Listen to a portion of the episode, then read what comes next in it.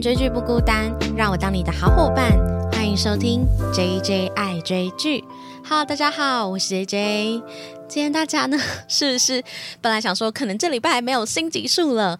没错，我真的很抱歉，因为其实我这礼拜啊，本来本来其实是想要录，好，我可以先剧透，我应该是有机会还是会把这个录完，就是我想要录朴赞玉导演，一个韩国非常有名的导演，那他的很多电影呢都是犯罪悬疑类型的，他近期就七月十五号的时候有一部。新的电影叫做《分手的决心》上映，因为我本身是蛮喜欢这个导演的，然后我就想要录他的复仇三部曲。其实我的复仇三部曲呢，我只看过《原罪犯》，他的复仇三部曲第一部是《我要复仇》，第二部是《原罪犯》，第三部是《亲切的金子》。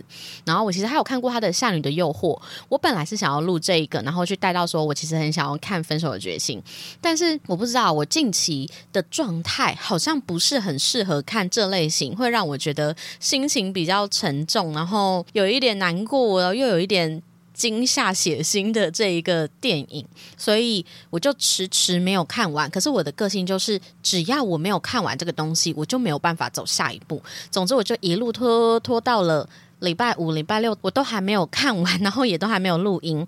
但是大家知道，去年呢，如果有听我的 podcast 啊，我曾经跟我的朋友蚊子呢，我们一起聊过一集 podcast 内容，叫做《换成恋爱》，就是在讲一个恋爱真人的实境秀。那这一个，其实在我后续不管提恋爱韩综啊，或是韩综什么的，我还是会一再提到这一部恋爱韩综。那就在七月十六号，礼拜六。其实我现在录音的时候是 七月十七，我不确定这集能不能够在今天剪完，我是尽量啦，就是因为我昨天七月十六号看到它第二集上映的时候，我就立马点开来看，看完之后就觉得天呐，我一定要赶快来录。虽然它预计是会播二十集，然后现在其实也才播两集。哎，其实我现在搞不太懂它的播映的方式，哎，总之它现在好像是一周在 Friday 影音的话会有上两集的样子，然后在礼拜六的早上接近中午的时候。所以今天呢，我就是。刚开播这个《换成恋爱二》，我就迫不及待想要来跟大家分享。我觉得看这种恋爱真人秀啊，就是要即刻即时讨论，所以可能不定期，我之后它就是真的很转折，很多好看的点的时候，也有可能会这样突然再冒出来 一个插队的集数这样子。那其实今天呢，除了聊《换成恋爱二》的话，如果大家有看过《换成恋爱一》呀，而且我记得我《换成恋爱一》是跟朋友聊嘛，所以我其实还有一些我自己的想法没有聊到这么多的。那今天除了聊《换成恋爱二》的话，我还会聊一点《换成恋爱一》里面的这些主角们后续的发展，因为我本身还是有小小的 follow 一下啦，所以就小小聊一下他们后面的发展。那我先来介绍一下《换成恋爱二》它的这一个主旨跟其他恋爱综艺有什么不一样？它其实一句话来形容呢，就是在前任面前，你可以有办法对另一个对象心动吗？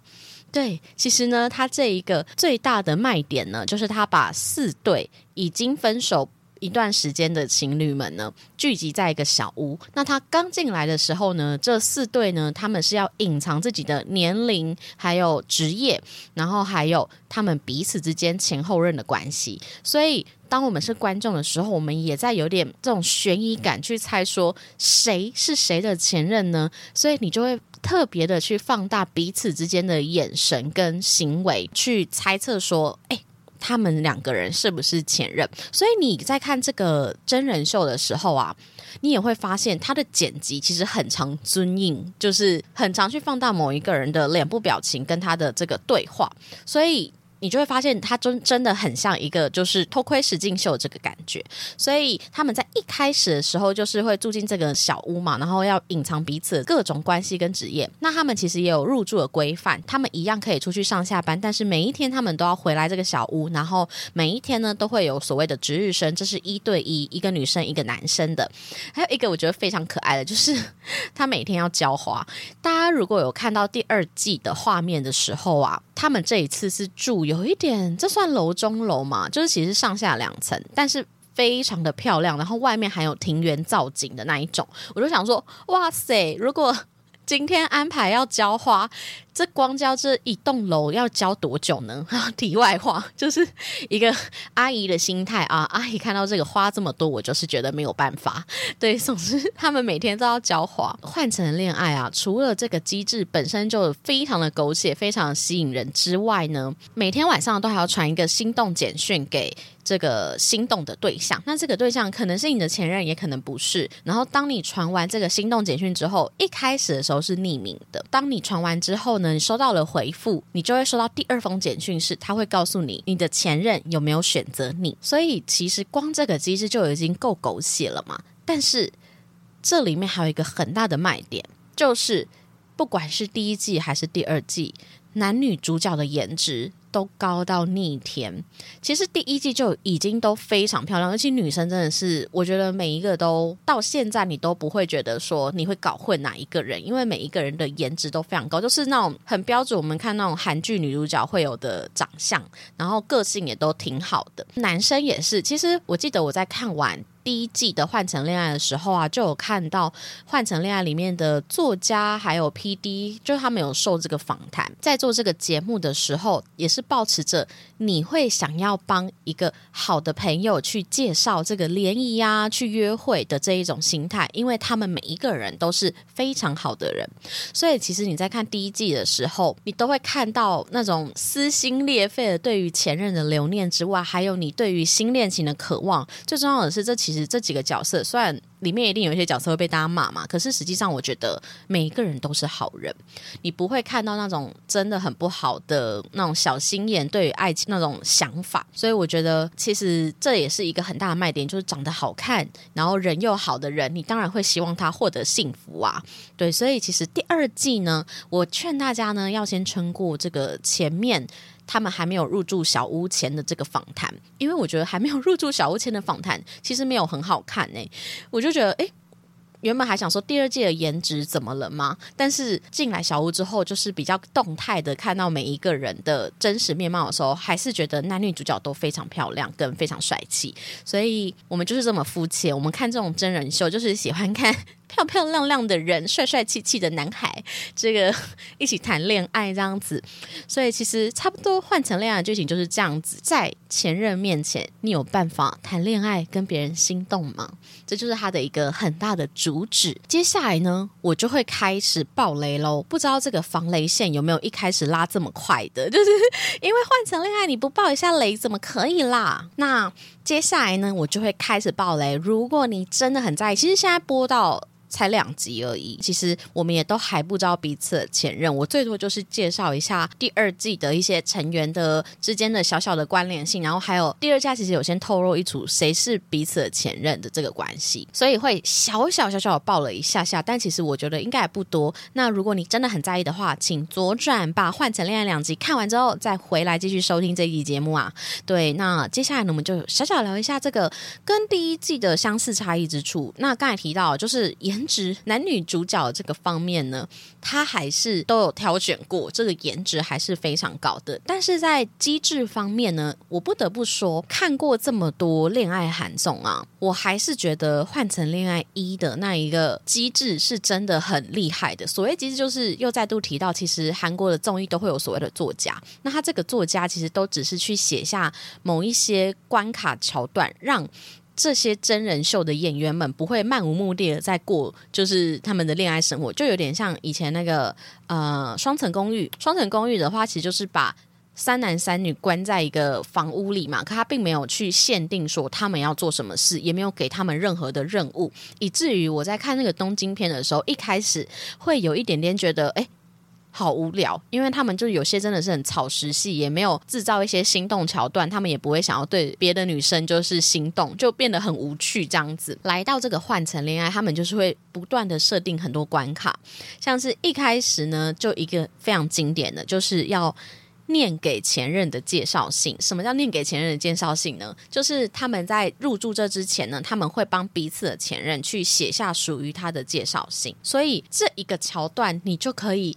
很意外的可以得知已分手的前任他是如何看待我的。我觉得这个桥段真的会非常非常的揪心诶，因为一部分是我们本来本来就在交往的当下，我们很难真的可以很客观的去描述这个前任对我是什么感觉，还有他是怎么看待我的。那我们又有哪一种机会是在分手之后还可以收到前任描述我的讯息？这样子，所以在这个光是前任的介绍信，其实就已经有非常多个参加者，他们都泪目，都哭到不行。除此之外啊，还有他们在我我有点忘记第一季有。没有先公布第一对情侣，诶，但是在这里大概第一集尾的时候就公布了。第一对前任，那其实这一对他们算是嗯学生时期的时候就相遇，然后交往了一年半左右，然后也是女方感觉比男方强势一些，然后感觉两方的感情呢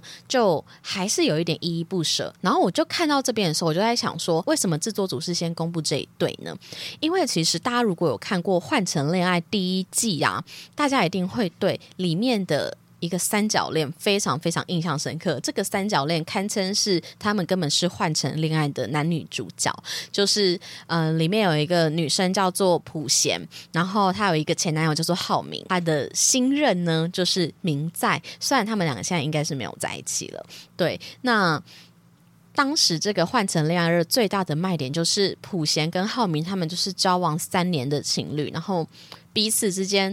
非常的难分难舍，所以他真的完美的演绎出在现任面前走向新欢的这一个过程，就是他同样抱有对前任的纠结，但是在这一个旅程之中，他最后投向了新欢的怀抱的这一个过程。所以其实呢，我猜他们会想要先公布这一个校园情侣类型，可能也是预测。他们这一对非常有可能会像普贤跟浩明一样，就是拥有这样子让观众非常纠结的情绪的一个情侣档，所以可能第一个是这样。但其实他们大部分的机制都很相近，就是念给前任的介绍信啊，还有传心动简讯的这一个过程。但是有一个非常大的不同，就是他们在入住的第一晚呢，当天的晚上他就有机会。跟前任对话，他们就一起进到一个聊天室，然后这个聊天室对面就坐的是你的前任，所以。他们在第一晚的时候呢，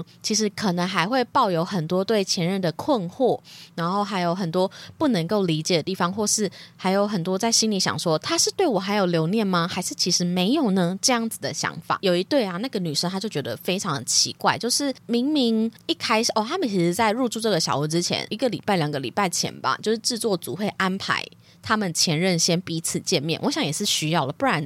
当天才第一次见到，那个表情管理真的是没有办法哎，就 可能如果是不好的分手，真的是也是会想要打对方这样，没有啦，就是这个表情管理也是要注意一下，所以他们会在入住前呢，先让彼此有一次见面的机会。那这个见面，他们就会聊聊天嘛。那那个女生就会想说，奇怪，明明那时候见面的时候你也在哽咽，然后今天念前任的介绍信的时候你也在哽咽，可是为什么？最后那个心动简讯，你没有发给我呢？对，所以他就心里在想说，他分不清楚，他对他是还有留念吗？还是其实没有，只是一场。误会，所以在这一个刚好有跟前任对谈的机会中，他就去询问了这件事情，所以他就得知了为什么那个男生会想要哭，为什么他现在是不是还想要跟他复合的这个想法。这一个举动有好有坏，坏的部分算是我们这个观众的小小的这个坏心眼，就是觉得说，如果呢你现在一开始还不知道对方在想什么，那当然。这个参加者他们之间的心绪就会更混乱，那更混乱就有更多的 drama 可以看嘛。但是好的部分是，其实对于这些参加者而言，我们看第一季的时候会看到他们一开始真的很痛苦，然后有两位出演者甚至是中场离开这个小屋，因为他觉得压力真的太大了。可是如果在第一天就有这样子的机会去解开很多这里发生的误会，或是想要理清的想法，说不定他们的内心就会更加的踏。实，那更加的踏实，更加的平稳之后，也许就可能真的可以更静下心来选择说，我要跟前任相处，还是要跟新欢交往的这种选择，就不会这么纠结。对对对，所以其实我觉得跟着一个前任对话这个桥段，算是安排的挺巧妙的，但我们不知道他到底后续会是什么样的发展，会不会这四对就发现哦，我们那我们就干脆就跟。其他四个就是没见过的女孩、男孩们交往这样子。所以其实，在《换成恋爱二》啊，它跟第一季的差异呢，其实没有到很大。那我觉得最大的差异就是跟前任对话这个部分。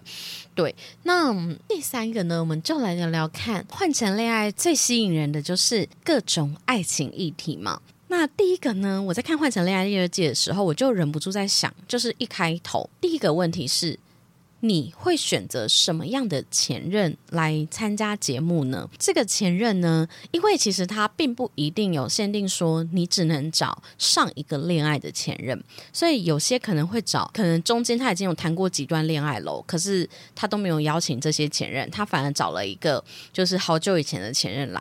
那这个前任，你为什么会想要邀他来参加节目呢？你对于这个前任是保持着什么样的心态？你是对他还有所眷？恋还是呢？你其实对他还有遗憾，或是你想要复合，或是你想要报复吗？对，看起来应该是不会啦。因为其实第二季到现在，感觉起来他们彼此之间的这一个化学反应啊，还有相处的感觉，都觉得这四对可能都不算是太差的分手吧。我猜，就至少还可以和睦相处。哦，对，所以其实。找来的这个前任也很有可能是你们彼此那时候分手时候并没有分得太不愉快的。那我们就可以先来参考一下第一季他们找的这一些前任是什么样子。第一季刚有提到，就是非常非常动人心弦的男女主角呢，就是朴炫和浩明，他们呢就是。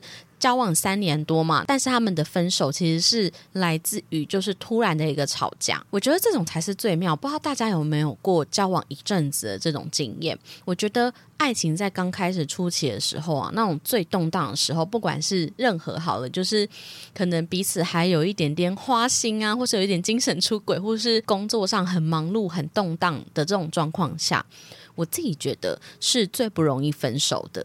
那最容易分手的时刻是来自于爱情最安逸的时候，就是当你觉得我们两个的关系最稳定、平淡如水的这个情况下，你反而会有一点点危险。我自己是我的经验是这样啦，对，所以我自己觉得越动荡的爱情越不容易分手，反而是越。平淡无波、最安逸的那个时刻是最危险的。那这一个普轩和浩明，他们就是在经历三年多的交往的之后，到了末端，他们彼此对于对方都有一点不上心了吧？所以在一次争吵中，他们就分手了。那他们那时候分手之后，就真的三个月没有联系。后面他们来参加这个节目的时候，其实有一部分是。可能是对对方还有一点留念吧，但有另一部分也可能是想要好好的在这里谈分手。嗯，对，所以其实他们这一对为什么这么动人心弦，就是在他们的心中，其实真正的分手是发生在这个节目里的，所以才会有这么多纠结的情绪。所以这一组呢是还有一点眷恋的分手，那还有另一对啊，也是对彼此还有一点。爱的成分在的，就是敏英跟周辉。其实这一对也是在这里面非常非常有名的另一段。三角四角恋，对，因为敏英呢，其实算是换成恋爱里面的人气王，因为她长得很漂亮之外，她又非常的开朗，所以有很多男生呢，光是一进来他就对敏英非常的有兴趣。所以周辉他从一进来他就已经说好了，他就是为了要跟敏英复合。然后敏英也说过，其实他跟周慧交往是两三年前，他还是学生的时候，那那时候交往时候，他觉得他对周慧并没有就是太。好，所以他们交往没多久就分手。可是他也曾经想过说，几年之后如果两人都还没有对象的话，他们就会再复合、再在一起的这样子的心态。所以他们都是对于对方都还留有一点爱情空间存在的这个关系。他们这一对呢，几乎算是为了复合而来的前任。那当然，他们分手的状态应该也不是太差了。那还有。另一个就是在敏英、周辉之间的三角恋呢，就是另一对男女，就是惠善跟郑权。后来惠善就喜欢周辉，然后郑权就在追敏英，这也是蛮妙。反正他们这一对就是非常非常典型的素食爱情。他们大概在一起四五个月吧，郑权是里面年纪最小的男孩，所以他们这一对其实就是所谓的当初爱的时候也是很轰轰烈烈，然后郑权也是非常非常浪漫的男生。而且也是一个很好的男生啦。然后他进来之后，他就是在跟惠善要进来之前有见面，然后他还是说他是为了要见惠善而进来这个小屋的。结果进来之后，他就马上把心思转往敏英。你能说他错吗？其实我那时候看到的时候，我也是觉得，哦天哪，有一点打击，就是想说，哎。不是上一次见面你才跟我说你是为了我而来的吗？可是这么快你就已经对另一个女生心动了，这就是换成恋爱好看的地方，就是真实人的情感其实真的是非常细微跟变化多端。所以他们这一对就是这种素食爱情的前任。那还有另一对，就是也是参与普炫跟浩明三角恋的那个明在。明在他的前女友就是他十年前分手的一个初恋女友，叫做 Coco。他们这一对就是里面最自在的一个情侣前任，因为他们已经十年没有相见，然后他们中间也都已经经历过很大的成长跟变化，所以对于他们来说，他们已经很自在，可以接受啊。那祝福你啊，你去找别人，去找适合你的男人。适合你的女朋友去交往，所以他们是里面最自在。至于他们其实两个人都是在国外生活过，所以彼此的思想也都非常的开放跟自由。所以他们这一对的哦，我真的觉得第一季好好看哦。第一季很难呢，很难超越。有没有可能第二季会失望呢？我不知道，因为我觉得第一季的每一对都好有特色。Coco 跟明在之间的那个相处也是值得一看再看。我也是记得我看了好几次，就他们两个有坐在居酒屋聊天啊什么的的那些对话，你都觉得这是很成熟。有爱情，而且他们彼此之间都很感谢对方，因为他们都是对方的算是初恋啦，就是让彼此成长的一个很好很好的对象。所以从第一季来看呢，我们就看到就是有对对方有所眷恋，然后还有为了复合而来，然后也有这种素食爱情，然后也有这种分手许久已经不在意说哦没关系就去找别人吧的这一种祝福心态的情侣前任。那大家。如果是你，你现在闭上眼睛哦，没有啦，闭上眼睛想一下，如果现在你真的被邀请来上这个换成恋爱，然后制作单位叫你选一位前任的话，你会选择什么样的前任呢？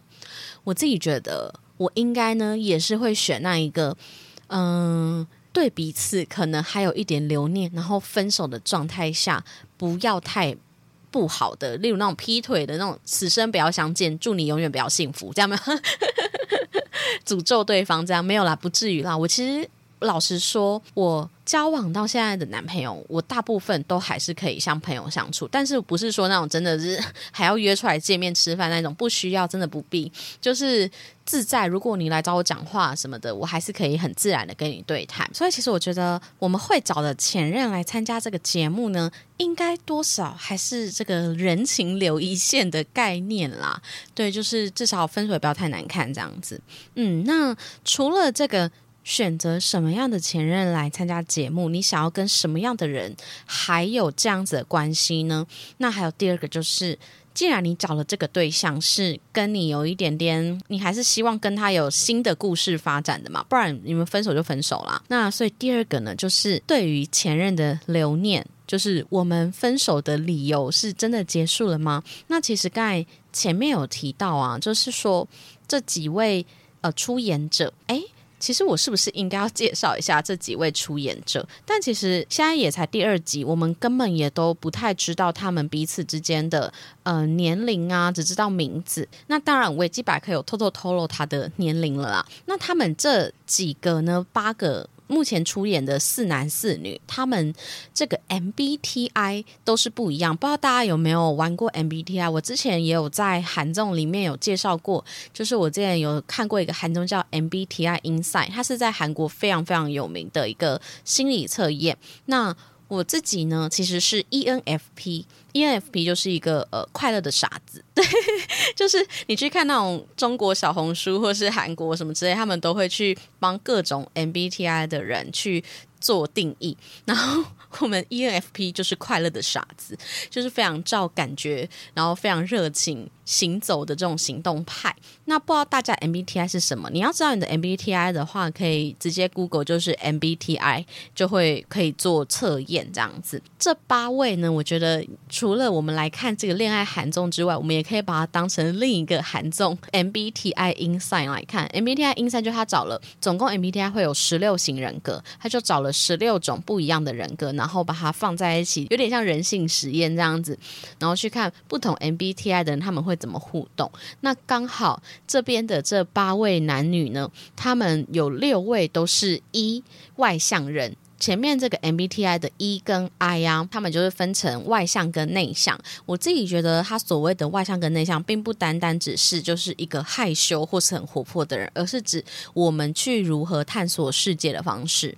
就是像我们一型人，我们探索世界的方式呢，就是会经由不断的跟别人互动跟交谈，或是去经历不一样的事物，我才知道说这件事情适不适合我。但是 I 型人呢，他是比较往内探索的，他们比较。靠就是去自省内省，然后靠自己与自己对话这件事情去探索跟体验这个世界，还有去成长。那在这里面，那一型人跟 I 型人相处最大的差异点呢，就是一型人非常多话。然后通常你就会看到，在这整个聚会中非常尴尬，然后脸很臭的在旁边那个就是 I 型人会居多。对，所以其实在这里面，在一开始他们这四男四女出现的时候，其实就会看到两位 I 型人刚好都是男生，他们都是整个脸很干，没有什么太大表情的坐在旁边的两位男士这样子。但其实第一晚结束之后，其实就好很多了。他们感觉起来都是，我觉得 I 型人其实有时候是有反转魅力的人，因为 E 型人就很明显嘛，就是我们就非常的外向，所以大家都知道我们的情绪啊，喜怒哀乐。但是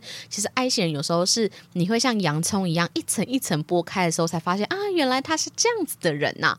就是我觉得会有很多惊喜存在。对，所以其实我觉得目前出演的这四位啊，他们都各自有自己的这一个呃特色存在嘛。那诶，如果来 Rain。这个颜值还有相处的方式的话，其实，在前面这两集，我们已经隐隐约约，除了官方公布的前任是谁之外，那一组，我们隐隐约约其实也大概知道，有另一组，他们也非常明显，感觉起来就是彼此的前任这样子。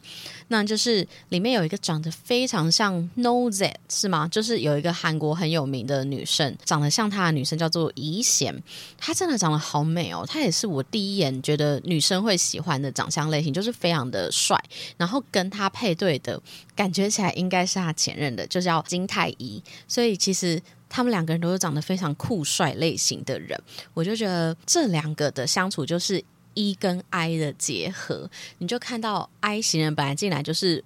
面无表情这样子，但是后面他们因为有前任存在，让 I 型人产生很深的依赖感，所以这就要来聊到我们刚才要聊的，就是我们对于前任的留念是否还存在呢？这个其实可以从他们念前任写给他的介绍信。的这边去看到说，像是怡贤呐，他就收到了太医，应应该是太医吧，就是最后不是。如果真的不是的话，我们真的会怀疑我们看人的眼光是否准确哦。对，如果真的这一对不是太夸张，因为他们这里面有非常多的小细节，实在是太像，像是怡贤就自然而然记得太医的名字，然后太医明明就是有怡贤在，还有另外两个一男一女在的场合。他就是问了另外两个人名字，但他没有问怡贤嘛。他只剩他们两个人的时候，他就问他说：“你叫什么名字呢？”然后怡贤就跟他讲说：“不告诉你。”你看你哪会对一个刚认识的人做这件事情呢？对，所以其实他们俩就真的非常像前任。在怡贤收到的那一个前任介绍信里，他就看到了对方写说：“希望能够找到一位知道。”怡贤存在珍贵的人，而不要把他的存在视为理所当然。这件事情就是怡贤跟太医分手一个很重要的关，应该是吧？真的，如果不是就算了。就是怡贤跟前任分手的一个很重要的关键。他以为前任就是非常的忽视他，然后不理解他的存在的珍贵。可是你却在分手之后收到这样子的一封信，才知道说其实前任并不如你想的那样。那如果早一点，你早一点说，我们是不是？就不会分手了呢。所以，其实，在念这个介绍信的途中，其实就有很多这样子的情感存在。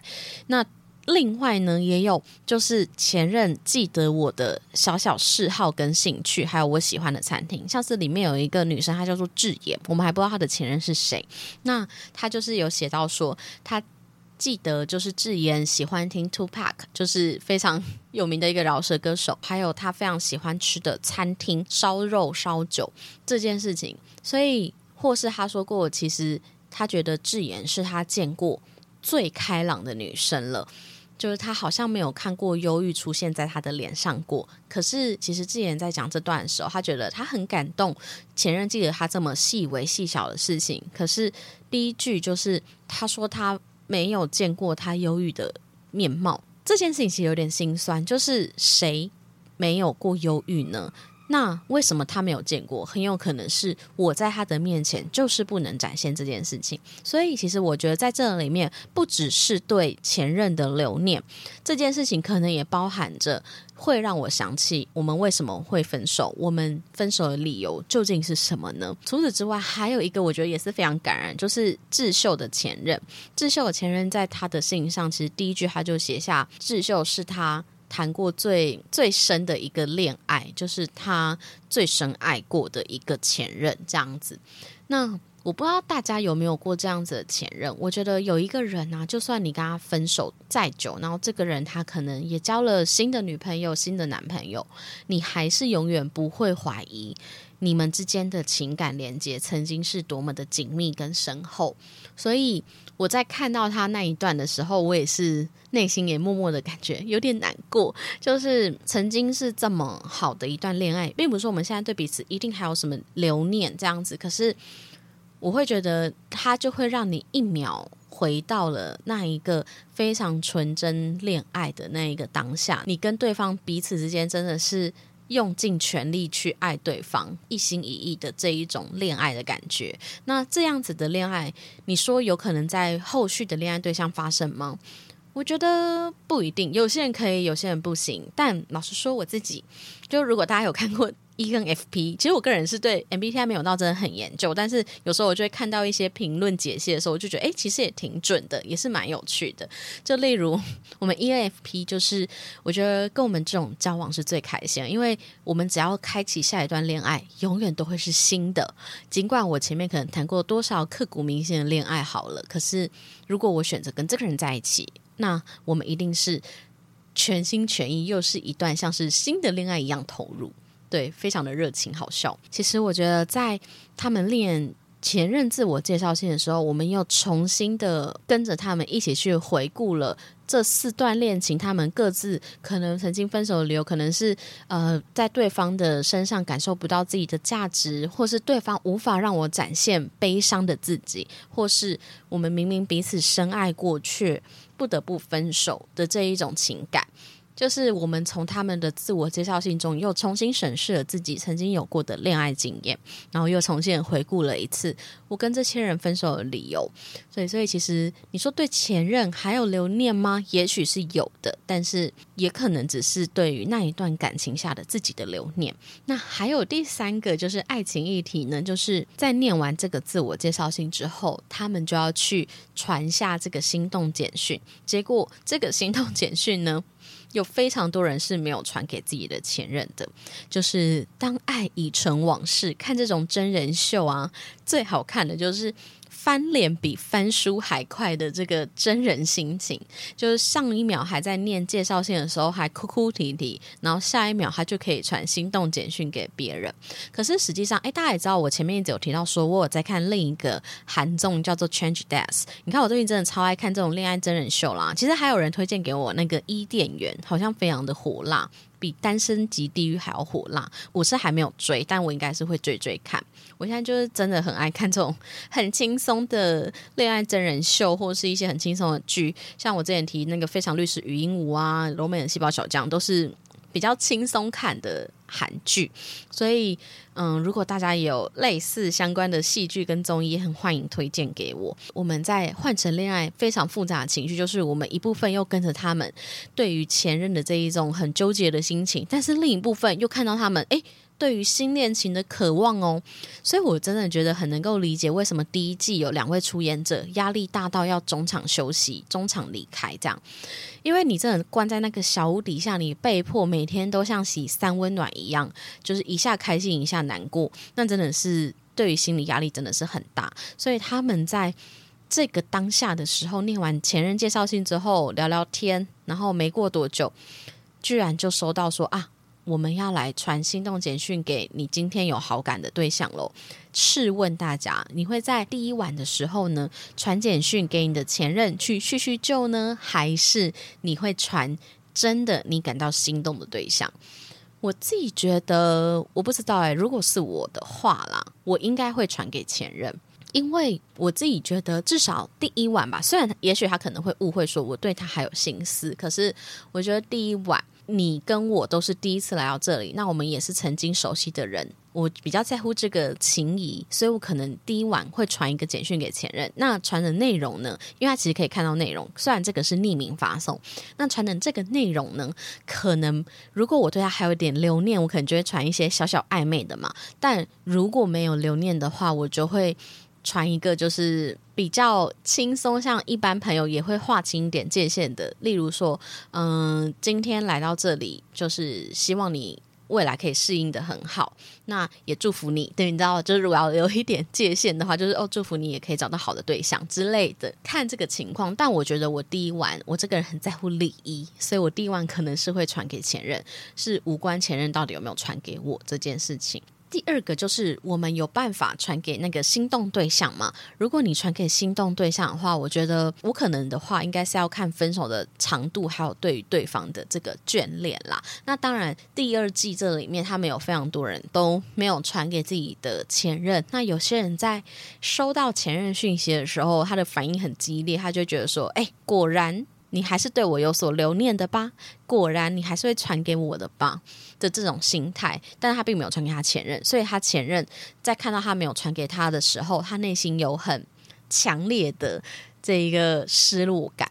嗯，当然，继续这个行动简讯后面就是他们拥有这个跟前任聊天的机会，所以就发生了前面刚才提过的，在这个行动简讯之后，他有很多混乱的思绪嘛，刚好拥有这个机会去跟前任聊天，去厘清这个思绪。所以其实到现在第二季为止呢，我们都还不知道彼此的年龄、职业，还有谁是谁的前任，只有公布一对，然后还有另一对是等于是自己有点太自爆了，非常相像，非常容易就猜出。他们是前任的这一个关系，所以至今我们都还是用那种像偷窥放大式的方式去观察彼此的前任到底是谁，然后又同时去观察现在谁跟谁好像是第一次相识，然后他们彼此之间好像又有心动的感觉哦。所以我觉得观众在看这个《换成恋爱二》。光是这个设定就够让你七上八下，所以我觉得其实第二季我目前最喜欢就是怡贤跟太医这一组，本人这四位男生最爱的，目前目前就光从颜值还有整体散发的风格呢，是比较接近太医这个形象的。不知道大家在这里面是。最喜欢哪一个男生？最喜欢哪一个女生？如果你有看过的话，非常欢迎可以留言跟我分享你喜欢哪一个。